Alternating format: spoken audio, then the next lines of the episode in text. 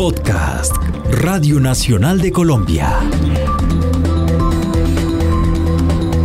Entre líneas, una pausa para navegar entre libros, una oportunidad para escuchar autores y descubrir con ellos el universo de la literatura.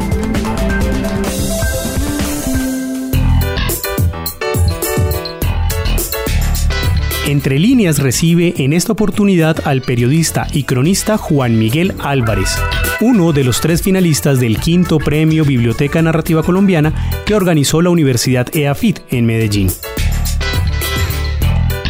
En este premio compartió laureles con Luis González, recientemente fallecido, y con Ricardo Silva Romero.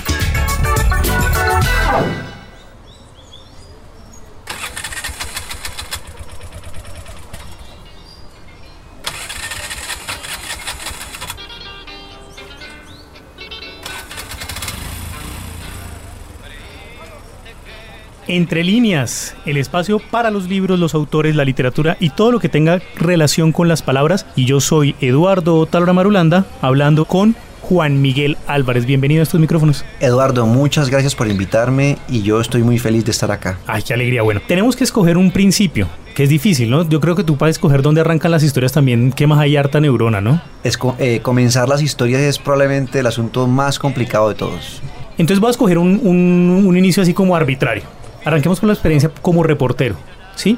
Últimamente he escuchado y he visto ahí como en conversaciones que, dicen que no habría que estudiar periodismo, que, que, esa profesión no existe y vi en algún lugar que tú decías como que también, pues esto tiene que ver con muchas otras cosas. ¿Cómo es este asunto de estudiar para una profesión como el periodismo y formarse en ese campo?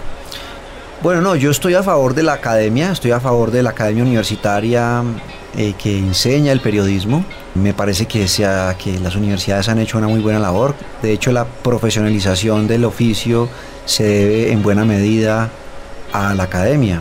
Digamos que el periodismo tenía una, una condición distinta hace 30, 40 años. La mayoría de los periodistas de aquella época eran autoformados. Y bueno, eso tiene Digamos, eso derivó en Colombia en un montón de problemas. Uno de ellos es que Colombia fue esencialmente el periodismo que se hacía en Colombia durante buena parte del siglo XX fue periodismo militante. El periódico El Tiempo y El Espectador eran militantes abiertos del Partido Liberal y, eh, y, los otros periódicos como el, Siglo o el Colombiano eran periódicos conservadores y, y, de esa manera hicieron parte entonces de la violencia política de la época. Eso en este momento es impensable. Ningún periódico eh, que sea profesional se considera militante, los que son militantes pues es un periodismo ideológico. Y están más o menos identificados así como en la vitrina, ¿no? Claro, y uno ya sabe bien corresponden y qué publican y en qué tono. Y, bueno. Entonces, digamos que la profesionalización es absolutamente necesaria y, y es solamente obra de la academia.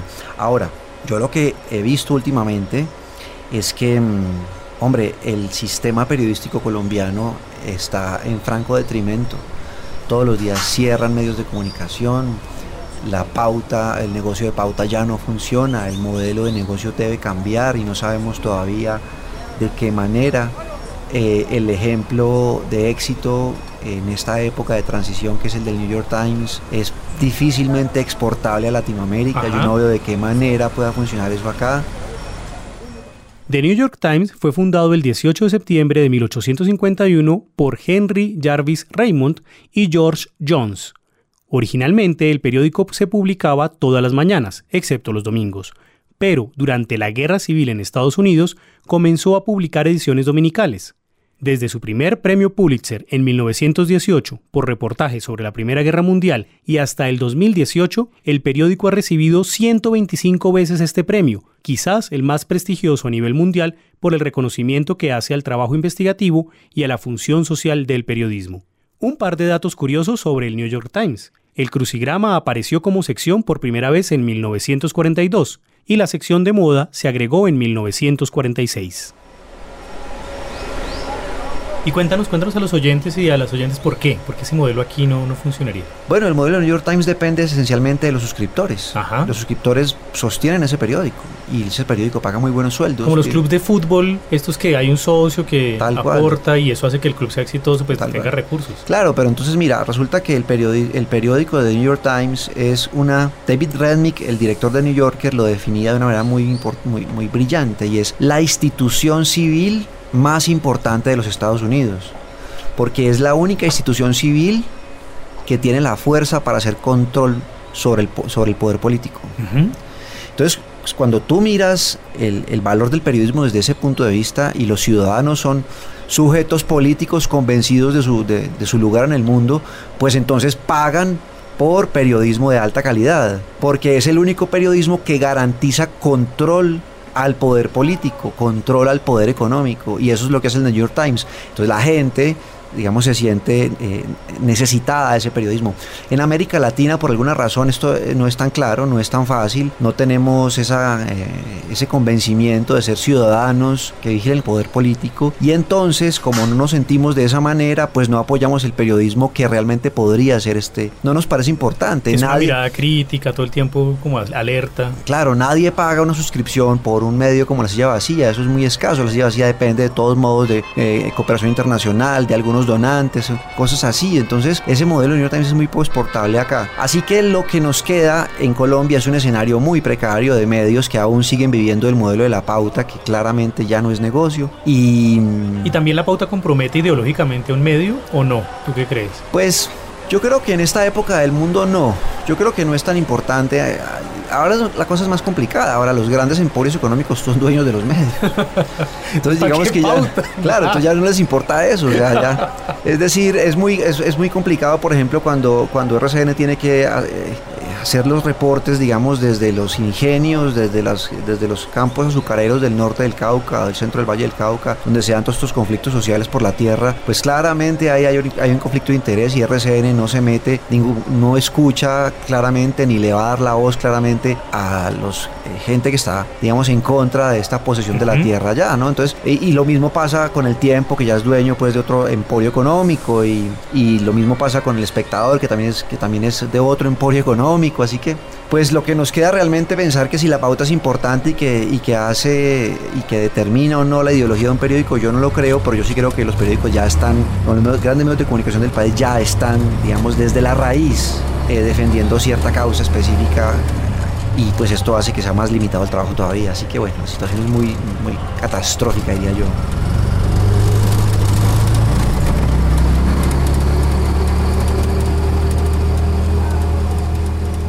Juan Miguel Álvarez se graduó de periodista en 2003 de la Pontificia Universidad Javeriana en Bogotá. Desde esa época está escribiendo activamente y muestra de ello son los libros que ha publicado. En 2006 fue jefe de investigación y coordinador editorial del libro Oliveros, perfil biográfico, donde se recupera la vida de uno de los más reconocidos gestores de la educación superior en Colombia, Luego, en 2008, Juan Miguel publicó Tumbas en el aire, un libro que agrupa 11 cuentos acerca de las trampas de la muerte, del desamor y de las promesas no cumplidas. Después, en 2010, publicó Que viva la fiesta, crónicas de fiestas populares colombianas, gracias al apoyo de la Fundación Nuevo Periodismo Iberoamericano en asocio con Colombia Espación. Más adelante, en 2013, publicó con la editorial Rey Naranjo el libro Balas por encargo, una crónica sobre el desarrollo histórico de la violencia ligada a las economías ilegales en el área metropolitana de Pereira.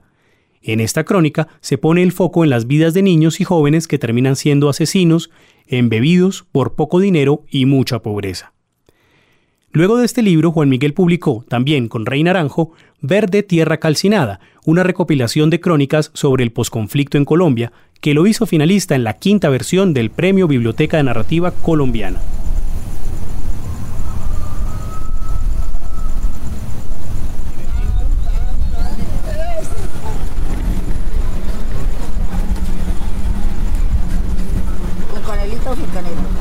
No, y sin azúcar se tiene. con panela. Esa línea y volviendo a este principio, la reportería, el, oficio del reportero en ese marco que presentas, en ese universo de, de, juegos de intereses y un oficio que es muy de realidad, de concreto, de estoy en presencia de los hechos y registrar. Bueno, y ese trabajo entonces ahí, ¿cómo, cómo empezó en tu vida? ¿Cómo fue con pros y contras también hablemos claro, de Claro, no, bueno, yo soy, digamos, eh, hijo de periodista. Yo desde niño estuve yendo a salas de redacción. Mi papá me llevaba de la mano a la sala de redacción de los periódicos donde trabajaba en los años 80.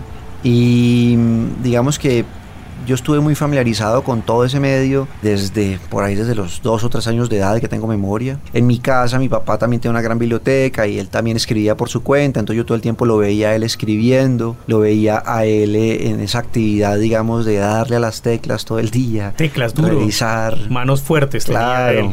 Sí, claro, mi papá digitaba muy, con mucha habilidad, con habilidad de mecanógrafo, su, su, su trabajo cotidiano. Y eh, bueno, después entonces ya llega la adolescencia, yo tengo ya un encuentro con la literatura, me hago lector y entonces ven, estoy como entre el mundo del periodismo por la tradición, por la herencia familiar, herencia paternal y del otro lado tengo pues como la literatura como un gran afecto allí, así que yo opto por estudiar periodismo esencialmente para proveerme de una técnica, la técnica del reportaje, la técnica de la entrevista, la técnica de, pues digamos todo lo que provee como la carrera del periodismo. Y eh, digamos que tenía claro que mi meta tenía que ser como escribir periodismo eh, narrativo en esa época, pues yo no lo pensaba en crónicas y cosas así, porque eso no se comentaba de esa manera, digamos, la sofisticación del género es una cosa muy reciente, pero yo sí ya estaba muy prendado de los autores que más me, yo leía, eran autores que hacían escritura de no ficción, novelas de no ficción, entonces yo estaba ahí con, como, con, esa, como con esa ambición, yo voy a escribir y si escribo voy a escribir no ficción alguna vez, ¿no? ¿Recuerdas el libros que te pervirtieron? Claro. Mira, el primer libro que realmente yo eh, leí con, con fruición, con fervor, fue el relato de un náufrago, que es una crónica muy breve de García Márquez sobre un, un sobreviviente de un naufragio. Relato de un náufrago, escrito por Gabriel García Márquez, es un reportaje novelado que se publicó durante 14 días consecutivos en el periódico El Espectador en 1955 y que en 1970 fue publicado en forma de libro. Relato de un náufrago cuenta la historia de Luis Alejandro Velasco Sánchez, tripulante de un buque militar que cayó al mar y logró sobrevivir solo, sin comida, durante 10 días. Ese libro a mí me marcó, yo tenía 12 años, a mí me marcó porque fue el primer libro que yo me leí completo por pura convicción. De verdad. O sea, yo dije, yo dije, o sea, yo descubrí el mundo de la lectura con ese libro. Sino que ya después avanzaron, pasaron los años y claro, los intereses van cambiando, entonces yo empecé a leer literatura de terror, eh, porque me parecía como la más entretenida. Y después también empecé a leer literatura erótica o literatura porno colombiana, un autor que se llama Hernán Hoyos, al porque cual uno va creciendo también. Hernán Hoyos, gran autor de, de 008 contra Sancocho. Tal cual, él. Claro. yo después lo conocí ya, ya cuando yo estaba ya veterano, lo conocí y le hice un perfil que salió publicado en la revista El Malpensante. Tremendo personaje, en Cali vive todavía el gran vendedor de Colombia. Claro, en esa época le fue bien, pero bueno. ya no. Eh, además, Hernán ya en este momento tiene años, Hernán debe tener 90 años en este momento, así que, y está vivo, ¿no? Eres el primer lector de Hernán Hoyos que conozco. ¿Es verdad? De verdad, este es un momento muy importante. Bueno, en Cali hay mucha gente que lo lee con mucho afecto, ¿no? Y pues Hernán Hoyos también marcó mi adolescencia por sus, sus relatos estaban muy bien hechos, la verdad, y, una, y una escritura muy fina, no era una escritura ramplona. No, todo lo No tenía la profundidad poética que le podían endilgar a, no sé, al Marqués de Sade, pero pues tenía, pero pues tenía claramente una prosa fina, una prosa elaborada de un tipo con oficio, sabía hacer diálogos, escenas, introducir personajes, sabía proponer tramas, Hernán todo un, maestro de la narrativa, claramente sí lo es. Y entonces, pues esos libros, entre los libros de terror y los, y los libros de literatura porno criolla, eh, eh, yo terminé, yo terminé, digamos, entrando a la carrera de periodismo. Es un gran desenlace para explicar por qué alguien estudia periodismo en Colombia. 008 contra Sancocho cuenta los avatares del fracasado detective 008 cuando, luego de ser expulsado del cuerpo de policía de Cali, es reclutado por una compañía privada de investigación para resolver los más extraños y peculiares casos. Su autor, Hernán Hoyos, fue el primer escritor colombiano capaz de vivir del trabajo literario antes de Gabriel García Márquez. Logró hacerse un nombre en su natal Cali y en toda Colombia gracias a su tenacidad, pues él mismo escribía, publicaba, imprimía y distribuía sus libros. La singular voz de Hoyos lo convierte en un fundador de discurso, en su caso, aquel que ha bautizado como sexoficción, una mezcla de parodia, humor y erotismo. ¿El reportero a qué se enfrenta cuando está en situaciones? Es decir, hay un proyecto de reportería y a qué va a encontrarse. Cuéntanos un poquito esa experiencia de la confrontación del diseño, el proyecto, la planeación y el encuentro con las comunidades y con la gente. Bueno, yo ah, eh, siempre he tenido la fortuna de tener un equipo detrás que me ayuda. Bueno, siempre no, digamos, en los últimos años que he podido hacer como los trabajos de mayor envergadura, he tenido un equipo detrás. Un equipo detrás significa hay un reportero que hace avanzada.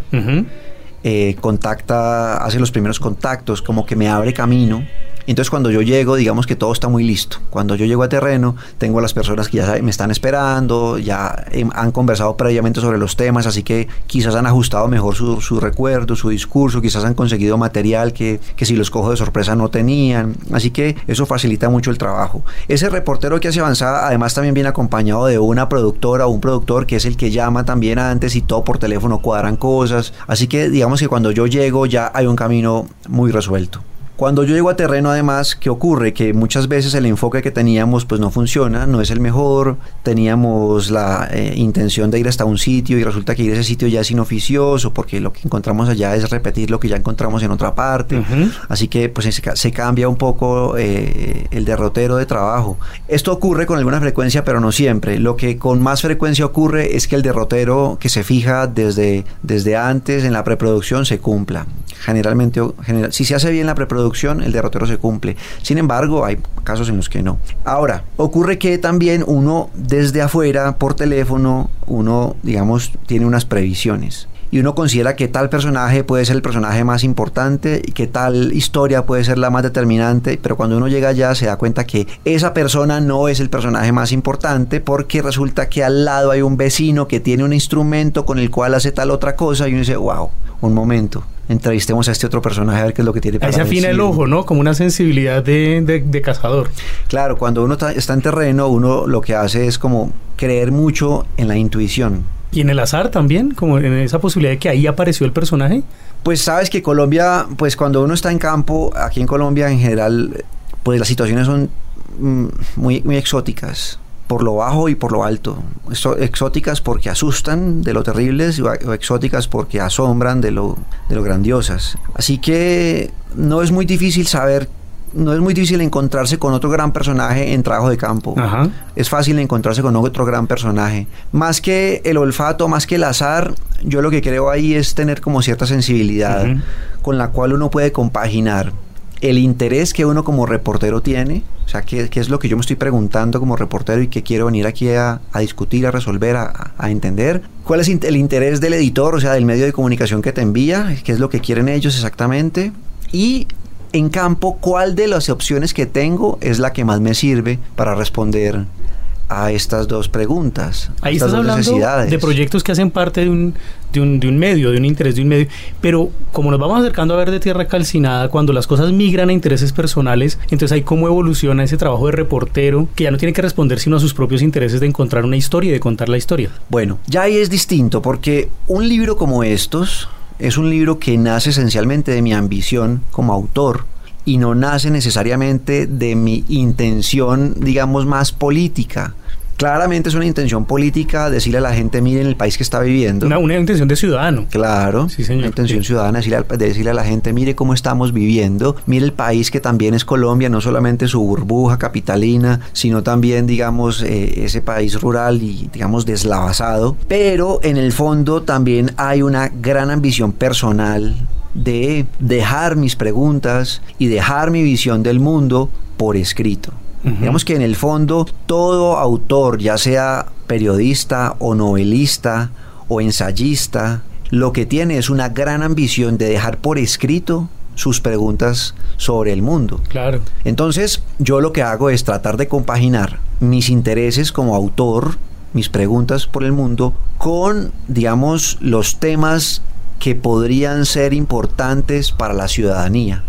Como yo me considero un ciudadano preocupado, un ciudadano, digamos, eh, que tiene claros intereses políticos, o sea, por una ciudadanía crítica, por una, eh, un Estado activo, operativo, pues entonces yo lo que hago es tratar de que mis intereses como autor coincidan con las necesidades, digamos, de cuestionamiento hacia, hacia este país, hacia esta sociedad. Y entonces un libro como esto sale de eso. Pero si tú me preguntas cómo se resuelve eso en el trabajo de campo, pues es que ahí lo que ocurre es que este libro solo fue posible porque una revista me encargó que hiciera unos trabajos para ella. Es una linda historia del libro. Claro. Y es por encargo, sale un libro que habla de las intenciones particulares tuyas. Tal cual, eso es. Yo sabía que para cumplir con los encargos de la revista, yo podía resolver esos encargos con una entrevista, un viaje corto una o dos entrevistas, mirar la, la, actividad ahí someramente una o dos horas y ya, con eso me podía ir para mi escritorio a hacer la historia. Pero como yo tengo ambición de autor, desde el primer avión en el que me monté, yo sabía que de todos esos viajes iba a dejar un libro. Yo no sabía qué libro, no Ajá. sabía qué tipo de libro, ni de qué estructura, ni cómo se iba a llamar, ni cuántas páginas iba a tener, nada, no sabía nada. Pero yo sabía que todo el material que yo iba a obtener en ese trabajo de campo lo podía usar después para un libro. Entonces, ¿qué hice? No me conformaba con hacer la única entrevista o las dos entrevistas claves para resolver el artículo y que habían sido acordadas previamente desde Bogotá.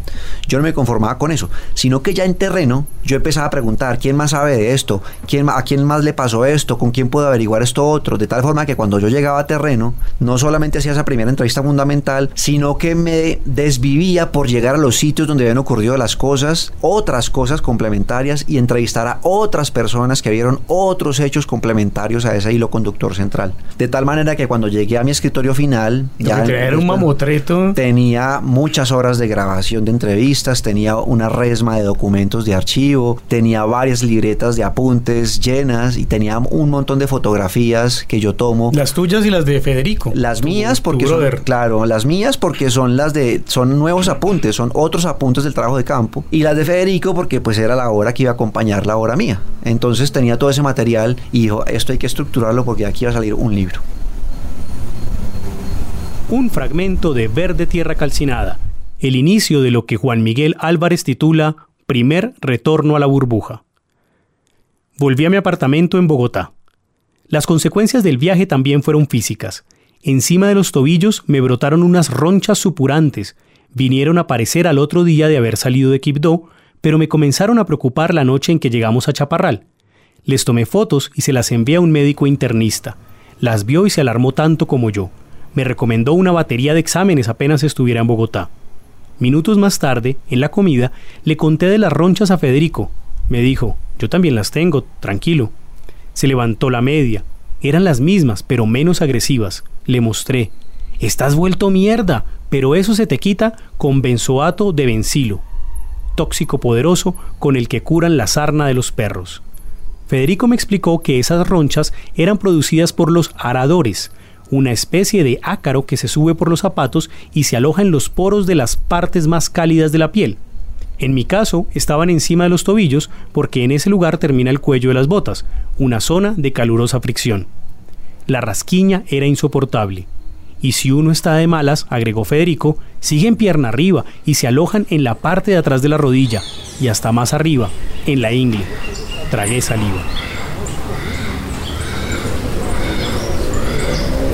Estamos hablando de verde tierra calcinada y pues que cuenta, hoy aquí ya entramos en, en, terrenos en terrenos escabrosos. Cuenta esas historias de posconflicto que huelen a continuación de conflicto y a preconflicto. Hablemos de el reportero con mirada crítica, esos pasajes en los que tú dices, yo quería confrontar a fulanito o yo me sentía mal haciéndole estas preguntas a fulanita. Ese momento del reportero que vive, no, no solo que informa, sino que está viviendo las experiencias. ¿Cómo te sentías ahí antes y durante el viaje y, y después del viaje también? Digamos que para mí es inevitable no sentir la necesidad de ponerme en los zapatos del otro. Esto es una, digamos, esto es como mi sentido de solidaridad, uh -huh. que digamos lo tengo como muy exacerbado, mucho por momentos diría yo. Entonces, cuando estoy en campo, lo que hago es pensar la vida que estas personas tienen y la vida que tiene la gente que me rodea a mí y la, y la vida mía. Entonces yo me pregunto de qué manera es posible estos dos países tan distantes. Sí, blanquito carilavado, ¿era que te llamabas? Yo me llamo así? un blanquito cara limpia de cara ciudad. Cara limpia de ciudad, sí. Entonces es la manera crítica de yo, de yo, llamarme en campo, es decir, cuando yo llego, tú, uno llega, decimos que llega a la parte más normal del mundo, a los llanos orientales, a, una, a un hato ganadero de los llanos orientales. Pues es que yo mido un 85, soy de piel blanca, de pelo más o menos rubio, la barba mía tiene pelos rojos y entonces llego allá donde un señor que mide 1,60, que tiene la piel tostada por el sol, que andan alpargatas, en cotizas, el sombrero y ¿cómo me va a ver él? Pues como un blanquito bien limpio de ciudad, de un cara limpia. Alien, casi. Claramente, entonces uno cómo hace para eh, tratar de que esa persona no se sienta visitada por un extraterrestre. la única manera es teniendo un alto sentido, digamos, de la, de la empatía. Sí, yo, yo, yo quiero entenderlo a usted, yo quiero entender su vida, yo estoy acá porque pues yo me siento solidario con usted, ok, yo no le digo esto en esos términos a él, Obviamente. pero me comporto en esos términos con él. Sí. Entonces eso hace que eh, eh, el trabajo, el resultado de ese comportamiento, que estas personas tengan confianza, me, me tengan confianza, se sientan con la necesidad de abrirse también, de contarme, de recibirme, y entonces se produce un diálogo. No se produce un, un- un interrogatorio, donde yo voy como interrogador y le, y extraiga sí. información o y le extraiga como su cotidianidad. No, yo voy, eh, establezco un diálogo y comparto su cotidianidad y él me comparte su vida. Es más o menos eso. Esa escena de compartir el almuerzo me, me, me estremeció el corazón un montón. ¿En dónde estabas? Cuéntanos ese, ese momento Ah, bueno. que es tremendo de verte tierra Yo narro, claro, yo en ese libro narro un episodio y es que yo llegué a Bogotá después de los dos primeros viajes y en ese momento la sede de la revista queda en el Parque La 93. Tengo que decir que esto es una división de publicaciones semana que se llama Especiales Regionales. Entonces la editora de ese momento, que, que era Janet Acevedo, me dice, caminamos a almorzar y salimos a almorzar al Parque La 93 eh, a Crepes and Waffles que no es el más caro ni es el más sofisticado, pero pues digamos que eh, entramos ahí y pedí un plato que valía, qué sé yo, 20 mil pesos y un jugo que valía otros 6 mil o 7 mil pesos. Ella pidió algo que sumaba, no sé, 40 mil pesos más con postre y café. La cuenta valió 70 mil pesos. Y para mí fue inevitable que mientras yo estaba pinchando los trozos de pollo en la salsa de champiñones y yo decía, con la plata que vamos a pagar esto acá, esa familia con la que yo almorcé hacía dos días en lo profundo del Cayón de las Hermosas hubiera comprado mercado para un mes. Entonces yo, como 70 mil pesos eh, aquí son un almuerzo cotidiano básico porque no estábamos en la fragata, ¿cierto? Y allá es el mercado para una familia campesina completa de cinco personas para un mes. Entonces para mí eso fue eh, un contraste pues inevitable. Y además que eh, ese almuerzo que yo había tenido con esa familia dos días antes había sido un sancocho, la familia había sacrificado una gallina ahí de su huerta y había, todo lo habían sacado de ellos mismos, las raíces, o sea, la papa y el plátano y la yuca la habían sacado de su huerta, el- la gallina de su huerta, todo y, eh, me han- y nos habían preparado a mí, a Federico y, a- al conductor que nos carreteaba un almuerzo exquisito, suculento, campesino y pues bien preparado, bien, con la sazón campesina, muy rico. Y como era tan precaria la casa, digamos tan pobre, pues entonces la, la- la mesa del comedor era una tabla desvencijada, eh, los platos eran unos latones ahí medio puestos, ¿no? Y eh, pues no había cucharas, muchas, entonces como que nos compartíamos la cuchara y, y la, y, la, y toda la harina, toda la... la- el- La, papa. todo eso era con la mano. Qué rico el suena pollo, eso. El pollo era con la mano. Entonces todo era como muy campesino. Y resulta que a los dos días estaba yo en el centro de la sofisticación de los restaurantes colombianos. Y yo decía, no, esto es- o sea, yo esto lo tengo que dejar por escrito. Porque Claro. si, no, si esto no lo queda por escrito, pues esto se vuelve la anécdota ridícula de un, de, la anécdota ridícula de un reportero que está conociendo el mundo. Y no, esto tiene que tener un contraste. Escuchemos el fragmento de Verde Tierra Calcinada del que está hablando Juan Miguel. Janet me hablaba sobre cosas varias, nada del trabajo, y yo procuraba seguirle la charla y mostrar interés. Mi tenedor chuzaba los trozos de pollo y picaba los champiñones, pero mi mente no paraba de recordar aquel almuerzo campesino y las personas del cañón. ¿Cuándo volverán los ametrallamientos desde el aire sobre el solar de esas casas? Me pregunté. ¿En qué momento esos campesinos volverán a encontrarse en el fuego cruzado entre guerrilla y ejército? ¿Los volveré a ver alguna vez? ¿Tanta distancia entre estos dos lugares? ¿De qué forma es posible un país o un mundo en el que los campesinos sean los más expuestos a la guerra? Luego de pagar el almuerzo, una cantidad de dinero con la cual una familia de las Hermosas o del Carmen hubiera comprado víveres para una semana, Janet y yo caminamos de regreso a la sede de Publicaciones Semana. Superé los controles de seguridad para ingresar al edificio y me ubiqué en el escritorio. Abrí el archivo de las fotos y repasé los rincones del cañón y del Chocó. Y lo comprendí mejor. En ese momento, desde el Parque de la 93, el conflicto armado parecía ocurrir en el país de nunca jamás, y yo ya había retornado a la seguridad de una burbuja. ¿Dirías que ese es uno de los objetivos de Verde Tierra Calcinada? Poner esos capítulos de burbujas, los llaman así, regreso a la burbuja, uno, bueno, y es poner esos contrastes de las realidades, las realidades no percibidas en las burbujas y la burbuja, y también que dónde vivimos, porque pues no podemos negar que vivimos también en nuestra burbuja. ¿Por ahí va un poquito el objetivo de Verde Tierra Calcinada? Claro, claro. Uno de los objetivos del libro es mostrarle al ciudadano colombiano lector, que hay que decirlo, es la minoría, que además es una minoría privilegiada, que además es una minoría privilegiada porque tiene formación intelectual, pero además de eso tiene poder económico para comprar las cosas que, quiere leer. Eh, y por lo tanto entonces es una persona que vive en, una burbuja, en una burbuja que puede ser urbana o puede ser rural, pero finalmente es una burbuja porque tiene su vida muy arreglada, ¿cierto? Decirle a ese ciudadano que el otro país, el que no tiene nada de esto, está ahí. Y, y, late con nosotros y sufre igual y camina igual y además de eso digamos, tiene una cuota de sacrificio más alta en este conflicto armado, en esta disfuncionalidad colombiana. Entonces es decirle a ese lector tan virtuoso, tan lleno de vida, tan lleno de mundo, que el otro país está ahí también y que no lo deje pasar.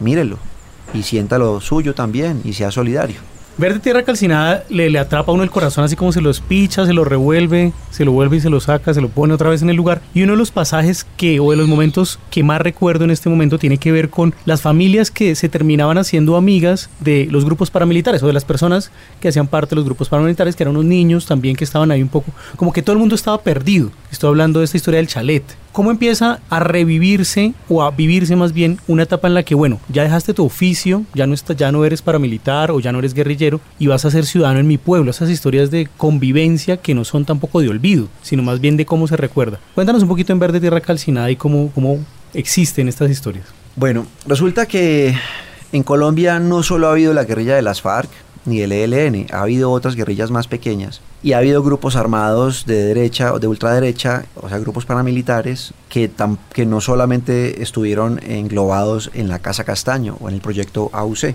Y estos grupos se han venido desmovilizando a cuentagotas desde un tiempo para acá.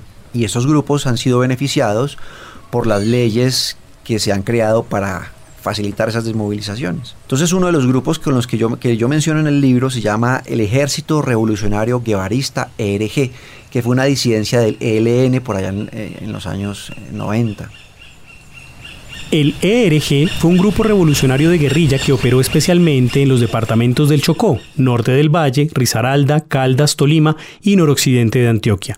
Se formó en 1992 por los hermanos José Sánchez Caro y Lizardo Sánchez Caro, como una rama del ELN, de la cual se separaron del Frente Ernesto Che Guevara por choques ideológicos y desacuerdo en negociaciones con el ELN. El ERG fue nombrado e inspirado en el argentino Che Guevara por su enfoque radicalizado del cambio social y la preferencia por la lucha armada. Esa disidencia termina desmovilizándose en el 2008 en el gobierno de Uribe Vélez, aprovechando la ley de, la ley de justicia y paz, la ley de 2006.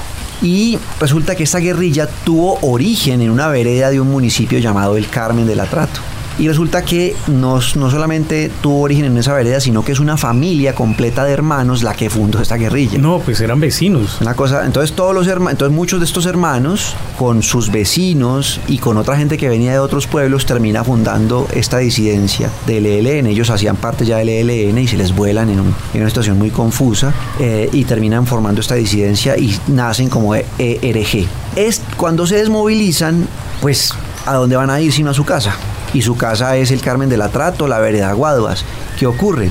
Que cuando la guerra se agudizó en ese territorio, antes de que ellos se desmovilizaran, cuando el ejército tenía la fuerza del Plan Colombia y tenía tanto, tanto armamento y tanta potencia, pues ellos, la guerrilla, empezó a ver potenciales enemigos en cada vecino, potenciales traidores, gente que le pasaba información al ejército, se llenaron de paranoia. Claro, esto de si usted saluda, se vuelve sospechoso. Claro, entonces estos guerrilleros terminan matando un montón de campesinos, líderes comunitarios de, la, de Guaduas, de las otras veredas del Carmen del Atrato, de otros municipios del Chocó, de algunos municipios de Risaralda también, de Antioquia, del suroeste antioqueño, y entonces terminan haciendo enemigos en su base social, que eran los campesinos de las veredas más profundas. Entonces cuando ellos se desmovilizan, tienen que volver a sus tierras, a sus casas, a su región. ¿Y qué ocurre? Que ya no vienen como el campesino que la estaba embarrando, sino como el campesino victimario. El campesino que mató a mi vecino. El campesino que fue capaz de secuestrar al hijo de tal. El campesino que fue capaz de hacer una pesca milagrosa en tal parte. Entonces la gente los empieza a ver con recelo porque, wow, estos manes pagan la pena a que tuvieron derecho por someterse a la ley de justicia y paz. Y se hace encuentro entonces entre campesinos que fueron víctimas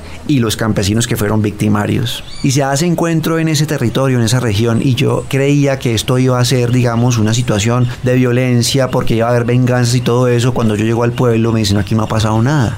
Aquí mal que bien se convive con ellos. Hay algunos que les alarren el feo, otros no. Hay algunos que, que, cuando vienen por la calle no se los quieren cruzar y se cambian de andén. Pero todo eso es tolerable. Lo que no es tolerable es que los empiecen a matar. Y nadie los ha empezado a matar. Entonces es una guerrilla que tuvo una cantidad de desmovilizados, reales fueron como 45 desmovilizados, menos de 50, pero digamos que hubo más combatientes que después terminaron otras guerrillas, terminaron de otra manera y están allí mismo y la gente no les está cobrando con venganzas de sangre los crímenes que cometieron. Entonces es una es una lección de tolerancia y de convivencia que, vale decirlo, el ciudadano promedio colombiano parece no estar preparado con lo que pasa con las FARC, porque todo el tiempo dice estos son unos criminales, estos son unos bandidos, y sí, lo son, lo fueron ya, pero bueno, pasemos la página, ya están, están haciendo lo que hay que hacer para resarcirse, lo que la ley les puso, lo que negociaron con el Estado, pasemos la página, y hay gente que no quiere pasar la página, no, que paguen, que no vayan a... Pues eso es lo que no pasa en el Carmen del Atrato, en el Carmen del Atrato está pasando que la gente los está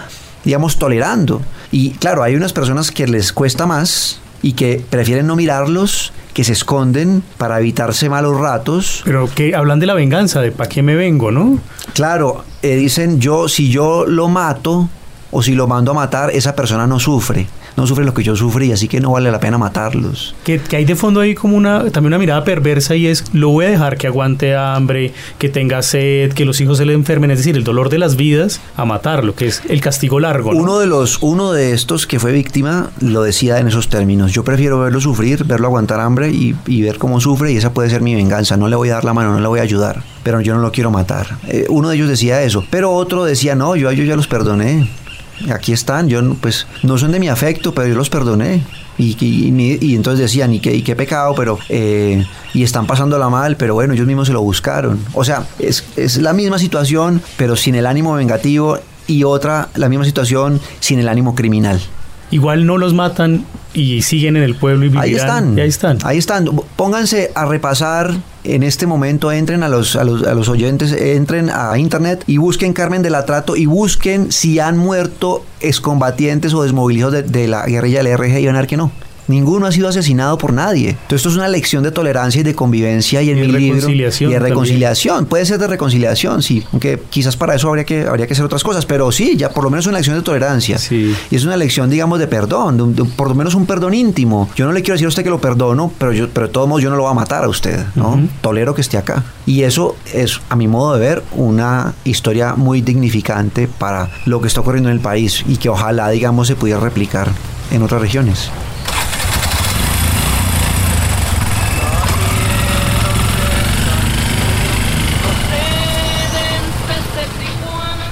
En esas historias de reparación hay una que, está tremenda. Reparar a las comunidades o a una persona que fue asesinada por una calumnia, el su nombre a una institución. Esos gestos de reparación que son tan valiosos. ¿Hay otros ejemplos que tú conozcas de reparaciones de este tipo? No son muchos, son pocos. No conozco exactamente qué otros casos. Ahí en el libro mencionó un caso de un profesor por allá en, el departamento del Cesar. La hija quería que la institución llevara el nombre de su papá porque había sido el docente de esa escuela. Esa escuela, el docente fue asesinado por paramilitares. Y estos casos de reparación individual que pueden ser simbólicos para una comunidad, digamos, son los menos. Los más son la reparación colectiva, donde una comunidad, le, digamos, le levantan un, un obelisco y una placa conmemorativa y hacen un acto público, una misa, cosas así, pero los de individual son más bien pocos. Ah, sería, yo creo que un buen trabajo en este caso para un periodista sería averiguar esos casos de reparación individual, de poder simbólico comunitario, cuáles son, cuántos hay y de qué posibilidad se podría, qué, posibilidad hay de que se podría avanzar en más reparaciones de este tipo, porque esas reparaciones son muy eh, apaciguadoras.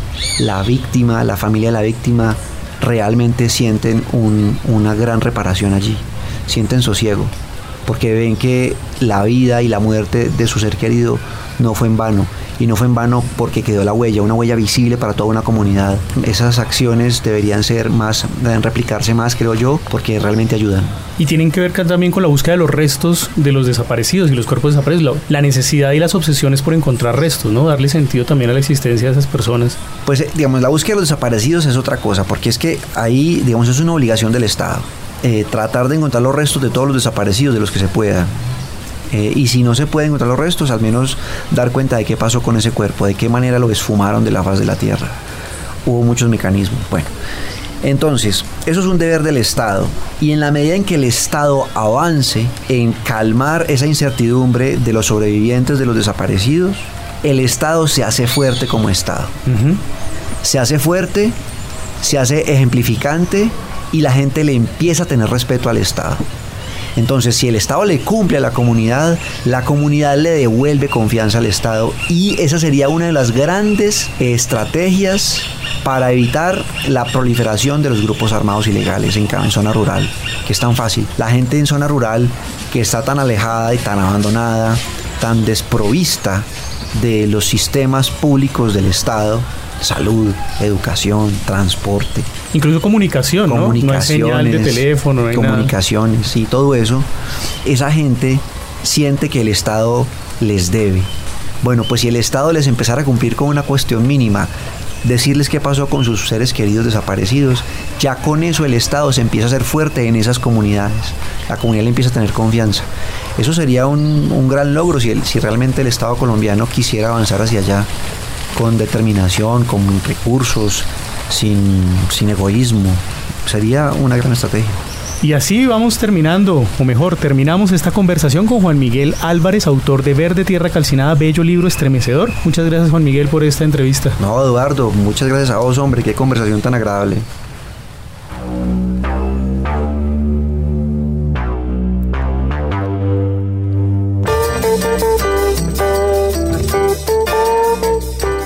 Así, con un poco de nostalgia, de tristeza y quizás de desesperanza, despedimos esta conversación con Juan Miguel Álvarez, autor de Verde Tierra Calcinada, su más reciente libro y una crónica sobre el posconflicto.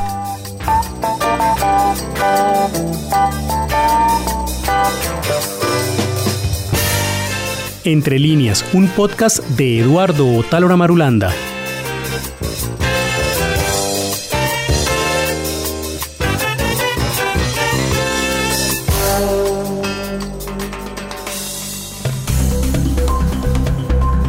Acabas de escuchar Entre líneas, un podcast de Radio Nacional de Colombia.